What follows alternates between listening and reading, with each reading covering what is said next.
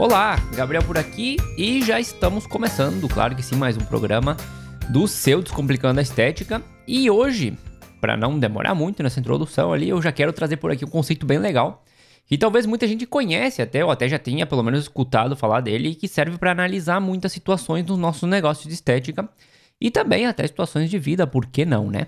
Esse conceito é o princípio de Pareto, mas ele é muito conhecido como é, a regra do 80-20, né?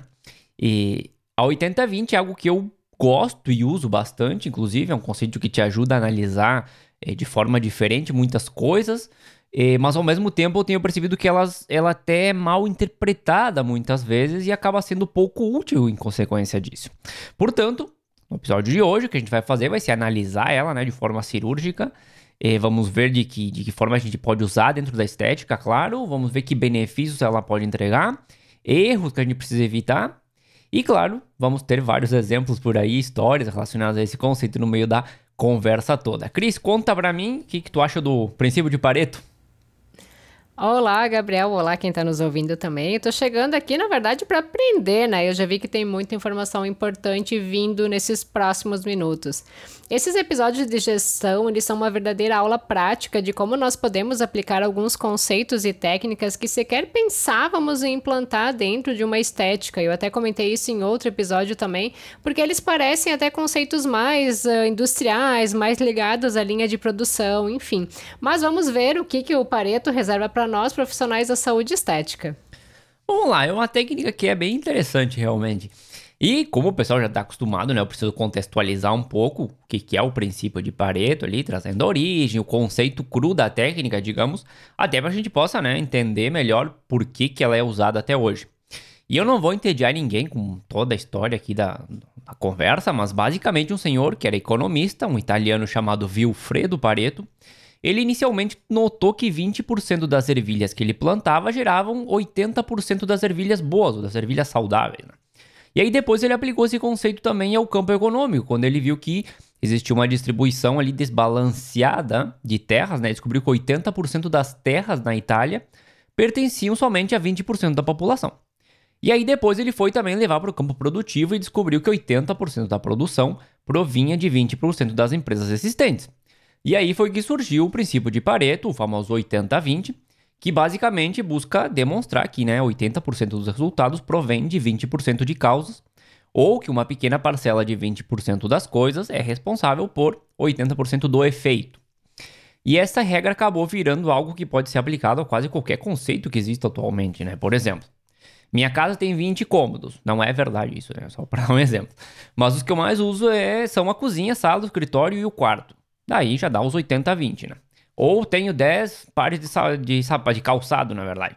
Mas eu passo o dia com um tênis e um chinelo. Também, aí dá os 80-20. Só que, claro, isso foi levado ao mundo dos negócios e acabou virando uma ferramenta de análise bem interessante, como você já deve ter imaginado pelos, pela ideia dos exemplos ali. E dentro da estética de outros negócios, a regra se transforma em uma ferramenta também de, de análise para qualquer área da empresa, com o objetivo sempre de entender o que está acontecendo e alocar os recursos, o tempo, os investimentos, eh, onde os resultados são mais expressivos. Então você pode usar 80-20 e descobrir, e essa é muito clássica, né? Que 80% dos ingressos da tua empresa provém de 20% dos clientes. Ou digamos que você tem vários serviços, né? Ah, tem lá 20 serviços. E aí você faz o princípio de Pareto e descobre que 80% dos ingressos vem de 20% dos serviços que você oferece. E toda essa análise, né? Essas análises vão te dando é, muito o que pensar sobre o teu negócio, sobre, sobre como você está administrando ali nesse momento. Acontece muito até da pessoa fazer essa análise e, e, ficar espantada, porque achava, por exemplo, que aquele serviço que tanto ama e que todo mundo quer era o que mantinha o negócio funcionando, mas acaba descobrindo que se eliminasse ele do catálogo, o impacto financeiro, pelo menos, seria mínimo. Ou daqui a pouco tá ali engolindo o sapo, né? De clientes que só incomoda, a gente sabe, sabe bem que tem vários, né, Cris? E acaba descobrindo que o único que eles fazem é isso, incomodar. Mas na hora de ter representatividade nos ingressos da empresa, são praticamente nulos.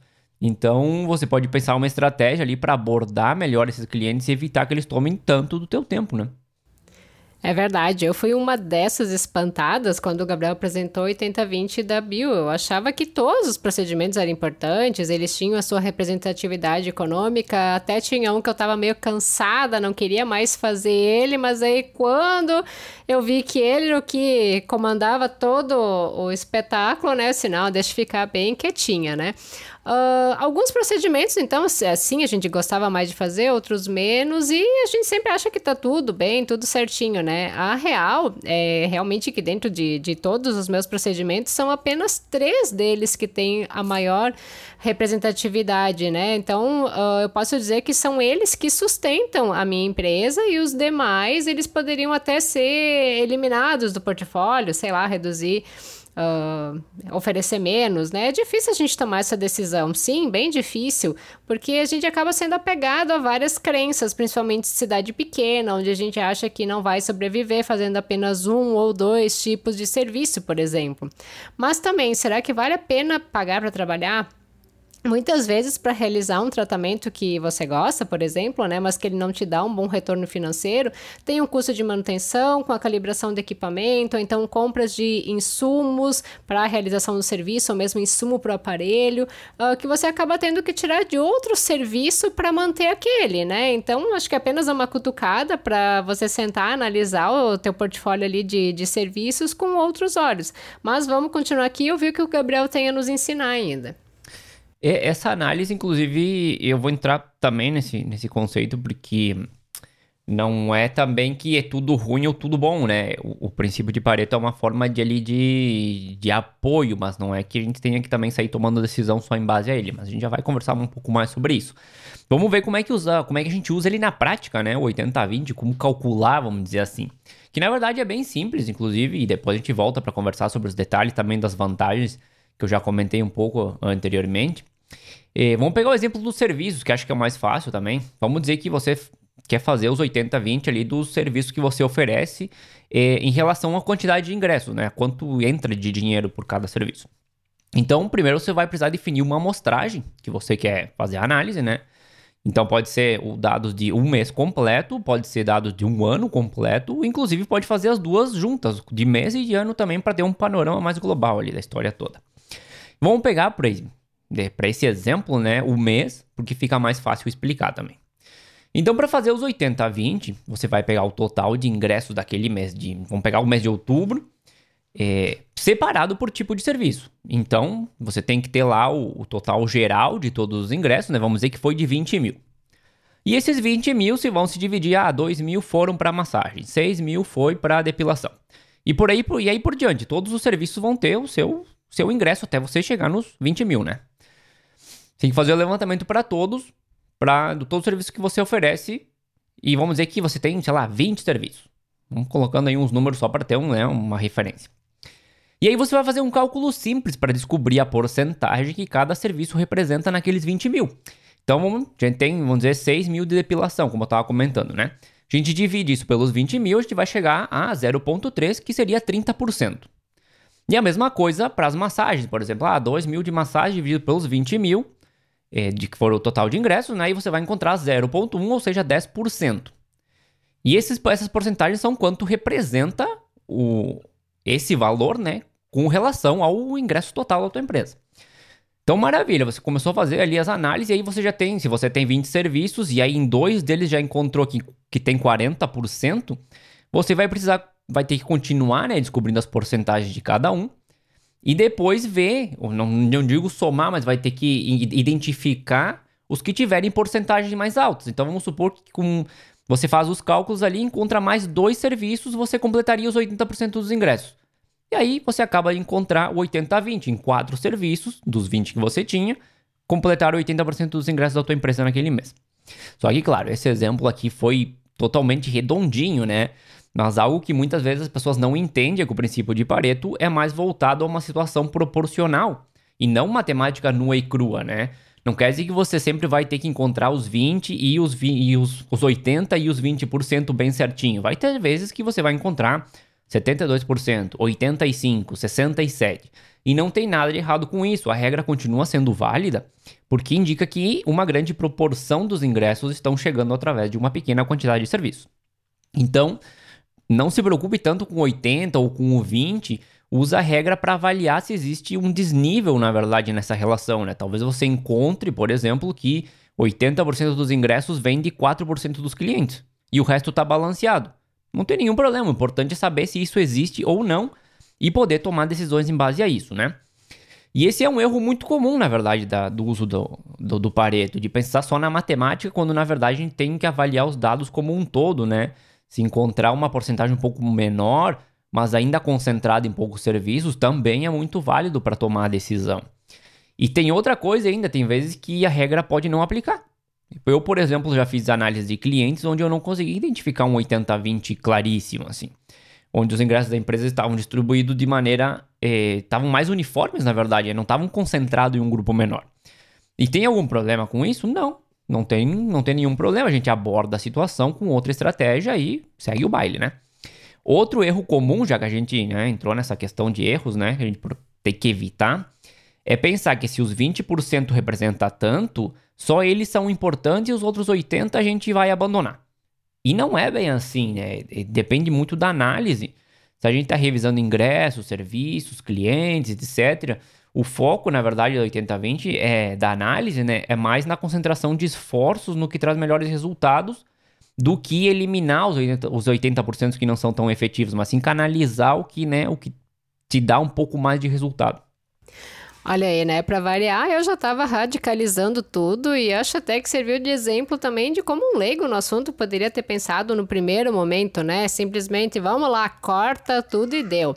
Mas o que, que deu para entender é que 80-20 é uma boa forma de conhecimento e análise do nosso negócio, porque a partir dela nós podemos ver aonde que devemos despender maior energia de trabalho e que a gente vai ter um, um melhor retorno, né? Quais os nossos clientes que merecem uma atenção especial, quais os tratamentos que talvez a gente pode não deixar de oferecer, mas que a gente não vai fazer tanta divulgação sobre eles. A gente vai focar então essa divulgação mais naqueles procedimentos onde que a gente tem o melhor uh, retorno financeiro, né? Onde que a gente se destaca, onde que a gente tem um resultado melhor, pensando em trabalhar de forma inteligente. Enfim, a gente pode descobrir muitas coisas sobre o nosso negócio com algumas análises. Ali tu captou bem a mensagem mesmo. É exatamente isso. Dá para descobrir muita coisa com, com um conceito bem simples, né? E aí vamos por exemplos práticos aqui, né? Do princípio de Pareto nos negócios e, e na estética em geral, vamos, né? Um caso muito clássico é o que a gente estava comentando lá no começo, né? Fazer uma análise dos clientes. Se você descobre que o princípio aplica e que os 20% dos clientes fornecem 80% dos ingressos da tua empresa, o que, que você pode fazer com essa informação? Bom, dá para concentrar os esforços específicos né, nesses 20% para manter esses clientes, já que perder um representaria um baque importante para a empresa, né? É, mas você também pode pensar o contrário. O que, que eu posso fazer com os 80% para que eles entrem nesse grupo dos 20%? que comportamento cada grupo tem que eu preciso identificar e replicar, né? Outra análise relacionada a clientes. Digamos que uma parcela de clientes toma muito tempo do teu dia com reclamações ou solicitando atenção especial ou o que for, né? Aí você pode avaliar para saber se eles estão dentro do grupo dos 20 ou dos 80 e tomar decisões em base a isso. Será que vale a pena continuar atendendo eles ou será que são clientes que só dão problema mesmo? E só para enfatizar aqui, né? Não quer dizer que você vai se dedicar apenas aos 20% dos clientes que compram mais de ti e abandonar o restante, porque a gente sabe que as pessoas vêm e vão em algum momento, uma dessas clientes que faz parte dos teus 20%, né? Ah, ela pode simplesmente acordar e achar que deve ir outro profissional e para ela vai estar tá tudo bem. E daí vai fazer o quê? Vai ficar chupando o dedo? E o inverso também é válido, né? Analisar de que forma uma parcela desses 80% uh, pode ter um, um, um potencial de ter uma maior representatividade no teu negócio. É bem interessante porque assim tu acaba não ficando refém de um pequeno grupo e tu pode até qualificar uh, melhor os teus clientes. Até tem um outro, um outro, né, uma tabelinha, enfim, mas uma formulinha que o Gabriel já tem em outro programa, depois ele me fala que o nome que eu não lembro, para qualificação ali dos clientes, né, os detratores, os promotores.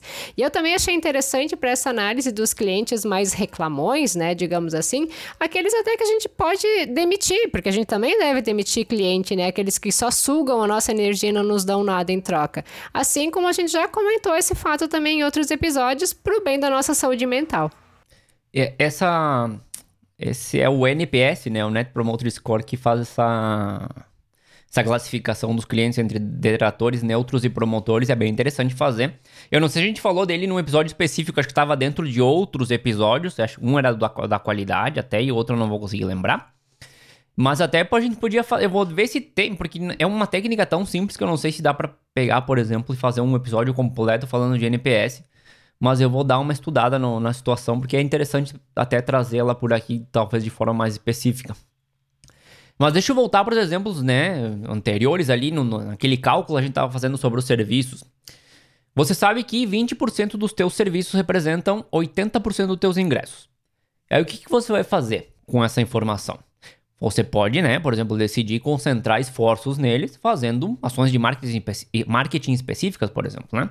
Ou você pode decidir deixar de oferecer algum serviço porque ele tem uma representatividade muito baixa dentro dos ingressos totais. E aí não vale a pena estar tá aí gastando tempo e dinheiro quando você poderia estar tá focando esse tempo e esse dinheiro em serviço que te dá mais, mais lucro, né? Você pode fazer o trabalho inverso também, né? Se eu tenho 20% que estão indo muito bem, eu vou fazer ações voltadas a certos serviços que estão dentro dos, outro, dos outros 80, né? Porque eu quero que eles entrem também no grupo dos 20, porque eu acho que eles têm potencial para estar tá ali, porque eles dão bom, dão um lucro, mas não estão sendo, não estão tendo, tendo tanta saída, digamos. É, ou que eles tenham mais representatividade, pelo menos, se não vão entrar no grupo dos 20. É, e já que nos últimos dias a gente estava falando também sobre administração de tempo, produtividade, agenda, inclusive vão vir mais episódios falando sobre isso, sei que o pessoal gosta bastante, tem, tem solicitado também esse assunto. É, não se preocupe, tem mais uns dois ou três episódios aí já prontinhos para falar sobre isso. Mas a gente pode usar também a 80-20 nesses casos. Você pega, por exemplo, as tarefas que você fez no último mês e avalia os resultados que elas entregaram. E aí talvez você descobre que a regra aplica. Que talvez 20% do que você fez deu 80% dos resultados da tua empresa. E agora? Bom, a gente pode começar eliminando, né? Ou delegando as tarefas que não deram resultados expressivos. E a gente se concentra nas que realmente fazem com que o teu negócio funcione e funcione bem. E é o famoso trabalhar de forma inteligente aqui, né? Que não adianta estar tá ocupado o dia todo e se a gente não tá. Se isso aí não tá te levando para lugar nenhum, a gente precisa ser produtivo. E aí tu vai perguntar, ah, e funciona com marketing também? Claro que sim. Pega as últimas ações que você fez e compara com os resultados que cada uma trouxe. E aí você fez isso, você pode manter as que dão melhor resultado e evitar gastar dinheiro nas que não trazem nada. Eu quero ver agora, né? Quanta gente aqui vai perceber que está passando muito tempo nas redes sociais, mas não de forma inteligente. Está lá apenas rolando feed, vendo o que o pessoal fez no fim de semana, ou então o que a concorrência está oferecendo. Mas brincadeiras à parte, né? Como o Gabriel comentou, estar ocupado não é o mesmo que ser produtivo, que estar produtivo. E se nós estamos despendendo muito tempo em atividades que outras pessoas podem fazer e podem até fazer melhor do que nós, a gente pode então delegar para nos ocuparmos daquelas que nós somos melhores e que conseguimos ter melhores resultados. Eu até já comentei, né, que quem faz tudo acaba não fazendo nada. No início, nós somos mesmo aquele que faz tudo, aquele que limpa, que organiza, que atende, né, que faz o marketing, que faz a venda, pós-venda. E com o passar do tempo, a gente está tão acostumado àquela situação de fazer tudo que é difícil mudar, mas só que é preciso para o crescimento da nossa empresa, né? E esse ano nos mostrou que o que temos de mais precioso precioso é a nossa saúde e o nosso tempo. Então, que a gente saiba usufruir dos dois com muita sabedoria. É, esse ano foi para pensar e repensar todos os planos e todas as prioridades que a gente tinha de vida e começar talvez ir para um para outro caminho, ou talvez levar buscar mais os nossos sonhos e coisas assim, porque a gente vê que as coisas vão passando muito rápido, né? É, e aí você vai me perguntar, tá, mas aí funciona com marketing, eu tava falando do marketing antes. Funciona com o que mais? Funciona com praticamente todas as áreas da empresa, né? É tudo questão de saber avaliar os dados depois. Como eu comentei, né? Nem sempre vai estar tá os 80 lá certinho, nem sempre o que não é, não dá exatamente o resultado que a gente espera tem que ser eliminado também, né? Não é assim. Tudo precisa de um contexto geral, de uma avaliação geral também. Mas a regra funciona para que a gente entenda o que está acontecendo e que possa tomar decisões em base a foco e alocação de recursos. É basicamente descobrir coisas que a gente não faz nem ideia se a gente não executar esse tipo de análise. E aí pode estar gastando dinheiro no lugar errado, em campanhas erradas, com pessoas erradas, é, ter aquele serviço como queridinho quando ele só ocupa o teu tempo, mas dinheiro que é bom nada, né? Então é uma análise simples, mas bem interessante de ser feita. Agora, usem a ferramenta como um apoio, né? Não se baseiem só nela para tomar decisões. Não quer dizer que tudo que está dentro dos 80 seja ruim, como eu estava comentando antes, nem tudo que está dentro dos 20 pode ser maravilhoso. Ela, a ferramenta ajuda a ter um entendimento geral das situações, mas não vamos tratar ela como lei, né? Ah, saiu lá nos 80, então eu vou eliminar tudo. Não. Procure avaliar como um contexto geral, uma ferramenta de apoio. Que até vou dar um exemplo aqui que não tem nada a ver com talvez com a parte, né, que a gente tava conversando. Mas vamos colocar que você tem uma equipe de trabalho e você fez uma reunião. E aí tem lá 20% da audiência tá acordada, anotando, fazendo pergunta, e 80% das pessoas estão dormindo ou estão no celular. E aí, isso aí é aceitável? Não, né? Mas quer dizer que você vai sair da reunião e mandar os 80% embora? Também não, porque talvez tua empresa vai ter que parar se tu mandar todo mundo embora. Mas se dá, por exemplo, uma ideia do que pode estar acontecendo e um possível indicador para que você trabalhe para resolver né, algum problema que possa ter. Deixa eu aproveitar o gancho aqui na analogia, né? Porque eu sou de outras épocas em sala de aula, quando o celular ainda era aquele para jogar minhoquinha, né? Então, uh, ou o pessoal estava mesmo prestando atenção ou dormindo. Mas Deixa eu aproveitar aqui. Será que o problema estava apenas na turma ou na didática do professor? Então vamos trazer isso para o nosso negócio, vamos pensar de forma diferente, né? Porque eu acho que isso também se aplica. Será que o problema, quando a gente faz a análise ali do, dos 80-20, será que está com o cliente ou nós que não estamos primando pela experiência dele dentro do nosso negócio, a experiência do atendimento que ele está tendo, né? Será que o problema está no tratamento, no aparelho X, ou nós que não estamos sabendo programar ele da melhor forma para que a gente tenha o melhor resu resultado? Ou será que a gente não não está conseguindo avaliar bem o nosso cliente também para conseguir ali determinar qual o melhor tipo de tratamento. Então, a 80-20, ela serve também para a gente pensar se os resultados eles estão de acordo com os processos que nós estamos, condu estamos conduzindo. Se está ok, ótimo. Se não estiver, o negócio é mudar a rota. É, é uma ferramenta bem legal, ela dá uma visão assim diferente de coisas que às vezes a gente nem tinha parado para pensar. Então, e, é simples de usar, né? Não precisa ter muita fórmula, não precisa pensar muito, é fazer ali um cálculo básico e já, já saem os resultados também. Claro, a gente tem que ter uma informação prévia para poder analisar também, né? E já para ir nos encaminhando para o final desse programa, até, Cris, uma coisa que eu não faria também é usar ela como ferramenta de projeção, achando que pode apostar com tudo nos, nos 20%, por exemplo, porque vai dar resultado certo. Nem sempre é assim, né? As coisas mudam, as pessoas mudam, os clientes também mudam e você pode terminar no meio de um problemão ali. Existem outras ferramentas que servem para fazer projeções e que avaliam mais variáveis para chegar a um resultado mais preciso. Até posso trazer algumas aqui, se você tiver interesse, pode comentar com a gente lá no nosso Instagram. É, mas use o 8020 como eu estava comentando, para analisar dados que já aconteceram e não tanto para projeções.